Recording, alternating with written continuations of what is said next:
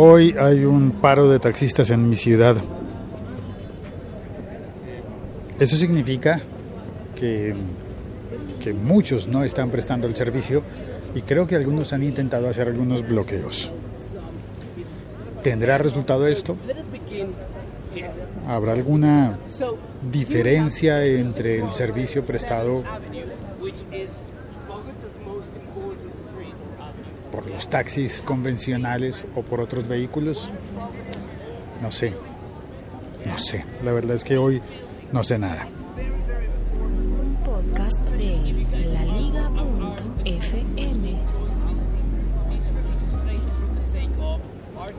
Y aquí estoy en la calle.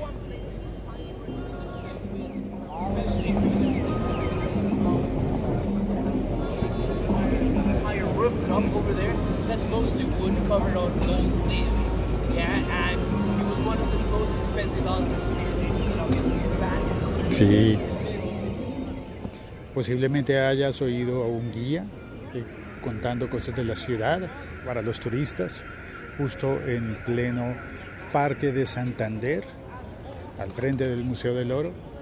Del otro costado hay un señor que amplifica alguna canción de salsa, una alarma de un carro que suena a lo lejos. Esta es la ciudad. Hoy me movilicé, como siempre, en un autobús azul del servicio público. Otras veces utilizo el Transmilenio, el servicio masivo, y en realidad todo es tan caótico en esta ciudad y todo en que casi que no habría tanta diferencia entre conseguir un taxi o no conseguirlo, porque hoy porque se negarían a prestar el servicio, pero ayer necesité eh, salir en hora pico en la tarde iba a ir a la universidad Kuhn invitado a, a dar una conferencia en una clase sobre podcasting eh, y al final me vi obligado bueno, obligado, qué forma de decir esta. Al final tuve que sacar el carro, el vehículo que hay en mi casa y que no se utiliza habitualmente porque considero que no vale la pena para venir al centro de la ciudad. Y tuve que sacarlo porque quería ir en un taxi y no aparecía ninguno. Pero ¿sabes qué? También quise ir en Uber y no apareció ninguno y también quise ir en Cabify y no apareció ninguno. Entonces, mi visión hoy es muy pesimista, muy pesimista. ¿Qué diferencia hay entre que los taxistas hagan paro o que no hagan paro? En mi experiencia personal es lo mismo. De todas formas, estoy buscándome la vida y moviéndome en la ciudad como pueda. E intento me comprometo conmigo mismo a intentar hacer las cosas de la mejor manera posible, a tener las mejores prácticas, las mejores costumbres, los mejores hábitos. Cuando manejo, cuando conduzco yo mismo, eh, dejar pasar, pasar y dejar pasar, pasar y dejar pasar. Ahí va un Transmilenio y ya estoy entrando al, al trabajo. Pasar y dejar pasar. Creo que ese, ese, va a ser el título. ¿Sabes? Voy a cambiar el título de este episodio y voy a poner ese. Pasar y dejar. Porque creo que es lo que no han estado haciendo los taxistas. Ni pasar, ni dejar pasar. Creo que, creo, en mi experiencia personal, que todo el modelo de negocio capitalista en el que estamos va fundamentado en el monopolio y en la participación del mercado. Y entonces, sí, yo sé que no es monopolio, un taxi no es un monopolio, claro que no, pero un sistema de taxis sí se constituye en un monopolio cuando, cuando pretende, no sé, porque es que desde la, desde la otra óptica tiene que tener una regulación estatal para que todo funcione bien entonces debería tener siempre una regulación y un tipo de monopolio en algún sentido, un tipo de monopolio que haga que siempre estén vigilados los taxis. Pero los ciudadanos sabemos que no es así. Al menos en mi país. Confío que haya otros sitios en los que funcione todo mucho mejor. Confío que en España estén funcionando mucho mejor los taxis.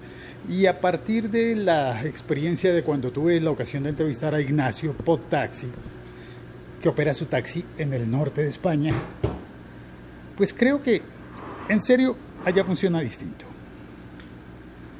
Creo que es más considerado una profesión, el ser taxista, una profesión noble. Ahí va mi café.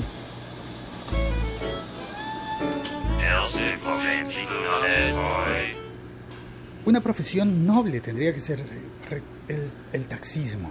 Recuerdo que hace muchos años, cuando era niño, muchos años, mm, vi una película en la que unos señores tenían que tomar un taxi, perdón, un taxi no, un curso para ser taxistas en Londres. Porque las calles de Londres son muy confusas, complejas y eh, parece ser, yo no tengo el placer de conocer Londres, pero me dicen que, que es difícil. Es más, tengo preparado un, un episodio que todavía no he publicado eh, con, con el mono Núñez, que me contó, entre otras cosas, de su época en la que fue mensajero en bicicleta en Londres. Y bueno, eso, eso llegaremos allá en el podcast de entrevistas del siglo XXI Soy, que no es este, es un podcast eh, spin-off, paralelo a este, derivado de, pero paralelo. Lo puedes conseguir también en el siglo 21 soy.com. Y bueno, no sé. en la película los, uh, los protagonistas tenían que esforzarse tanto por pasar el curso para ser aceptados, admitidos como taxistas en Londres, que dentro del curso pues uno esperaba que lo más difícil fuese manejar las calles, pero al final creo que lo más difícil es manejar el auto, el coche, el carro, sin hacerle daño a las personas y más bien prestando un buen servicio.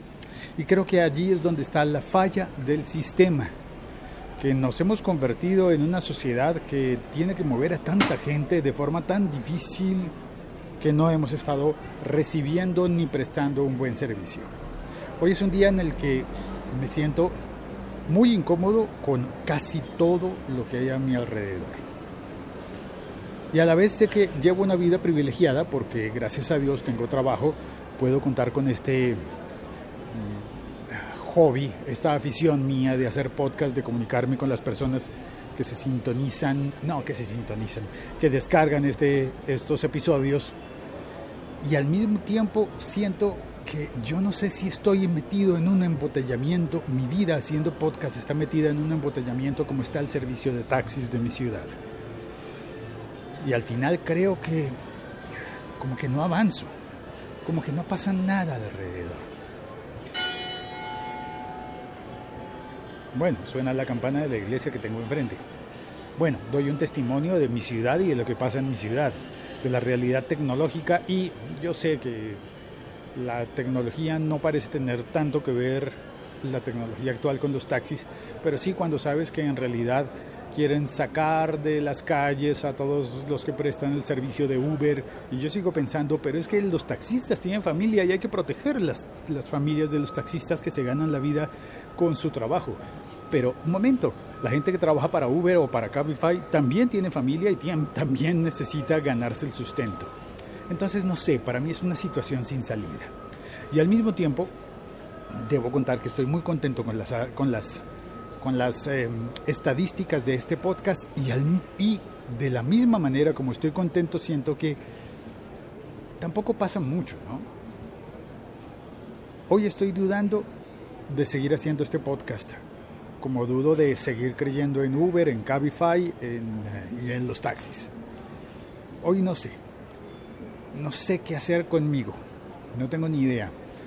Hoy siento que las personas que oyen este podcast tengo mucho por agradecerles, pero también me he enterado de que... Me he enterado, no, pues hablé con, con Carlos, estuvo contándome que hace como dos años oye este podcast y me, entre dentro de la conversación, estábamos hablando de un proyecto de podcast, interesante, muy bonito el proyecto. pero a la vez tiene algunas cosas eh, que, son, que resultan confusas. Y él me contó que a pesar de que lleva dos años oyendo este podcast, nunca lo ha compartido con nadie. Yo pensé, eso está bien porque es un acto íntimo, es una comunicación íntima y en ese sentido me gusta más que no sea masivo como es un transmilenio. En, en mi ciudad antiguamente los autobuses, los buses eh, públicos llevaban la radio puesta, llevaban casi siempre la misma emisora. Y las emisoras se peleaban por ganarse el lugar en los buses para que todo el autobús fuese oyendo esa misma emisora. Eso era muy bueno para las radios. Pero ya no pasa así. Cada, cada, uno lleva sus audífonos. Y el hecho de que te oigan a través de unos audífonos, si tú estás oyendo este podcast a través de unos audífonos, convierte este ejercicio de comunicación en algo mucho más íntimo. Y eso me parece bien, pero al mismo tiempo temo que no me permita crecer y que no me permita llegar nunca a un nivel de sostenibilidad y que este podcast sea un error. Tengo temor de que este podcast sea un error y de haber hecho mal al dejar la radio para dedicarme al podcast. Porque al final la radio sigue siendo sostenible, en cambio este podcast no y no sé qué hacer al respecto. Pensé, hoy voy a pedirle a la gente que me está oyendo que comparta el episodio o que me conteste, que, que me envíe un tweet. Porque si al menos si yo me convirtiera en, en, no sé, en un influenciador por Twitter, podría encontrar una manera de seguir ofreciendo, no sé, seguir ofreciendo... No, la verdad es que no sé, ¿qué, ¿qué me haría distinto? No tengo ni idea. Muchas personas me creerían más si tengo cientos de followers en Twitter. Sí, yo sé que muchos me creerían más. Porque la gente que no oye podcast siente que lo que yo estoy haciendo no existe. Y eso es, tiene, un, tiene una ambigüedad para mí. De una parte no me importa. Ah, piensas que no existe el podcast. No me importa. Yo sigo haciendo mi podcast para mi gente. Y en otro sentido, siento que cuando hago este podcast y hay mucha gente que no sabe que lo estoy haciendo, mm,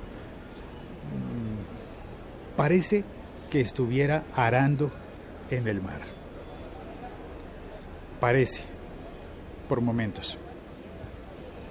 Ya se me olvidó cuál fue el título que sugerí para ponerle a este, pasar y dejar pasar.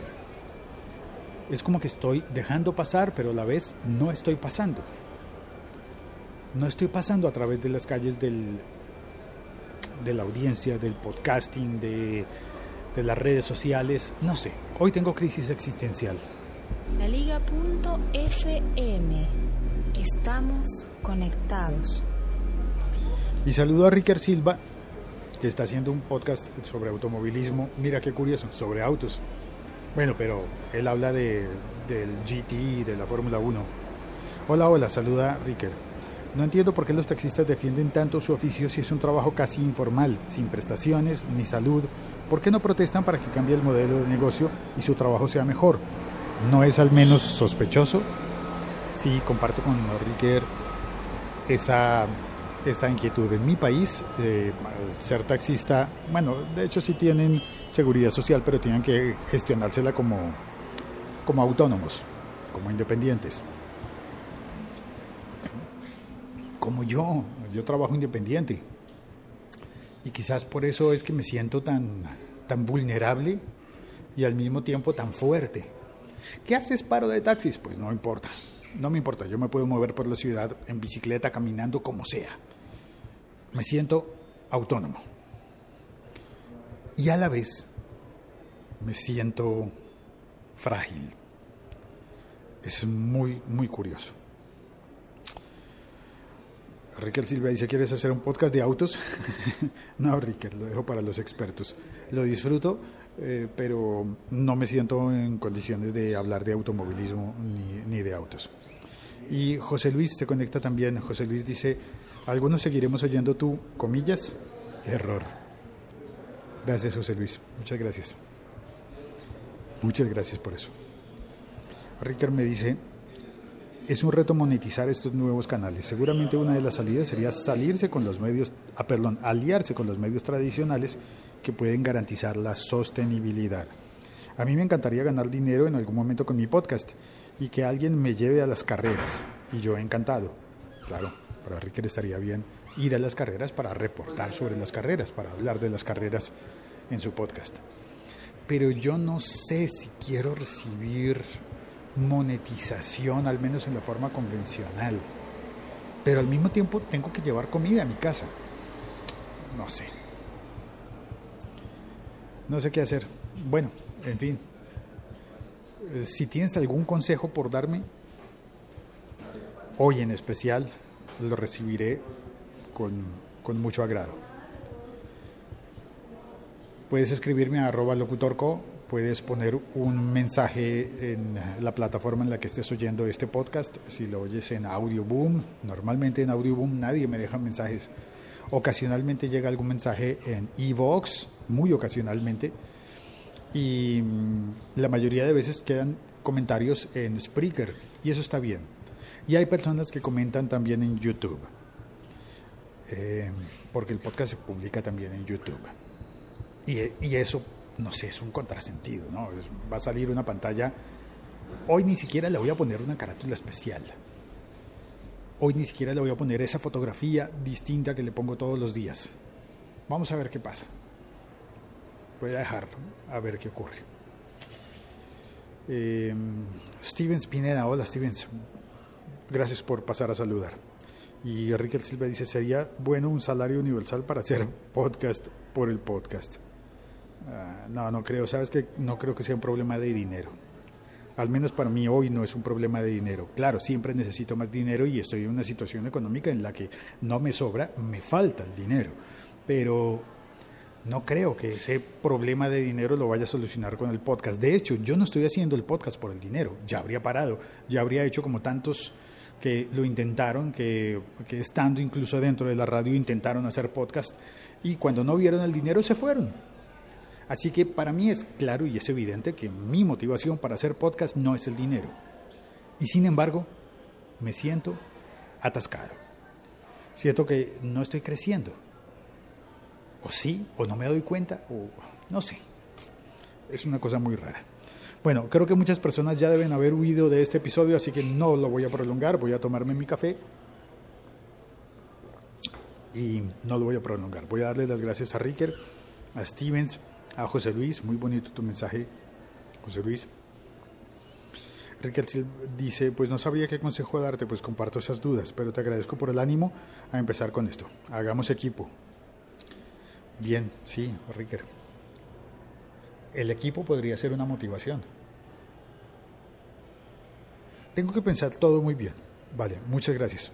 Muchas gracias a, a estas tres personas que se conectaron al chat en directo y a todos los que quieren dejar su mensaje posterior cuando oigan el episodio que queda publicado en el siglo 21 soy.com y todas las redes de distribución de podcast. Un abrazo para todos. Stevens dice que llegó tarde. No hay problema, Stevens. Puedes oírlo desde el comienzo, repetirlo o no, o saltar al siguiente. Muchas gracias. Hasta pronto. Chao, cuelgo. El siglo XXI es hoy.com.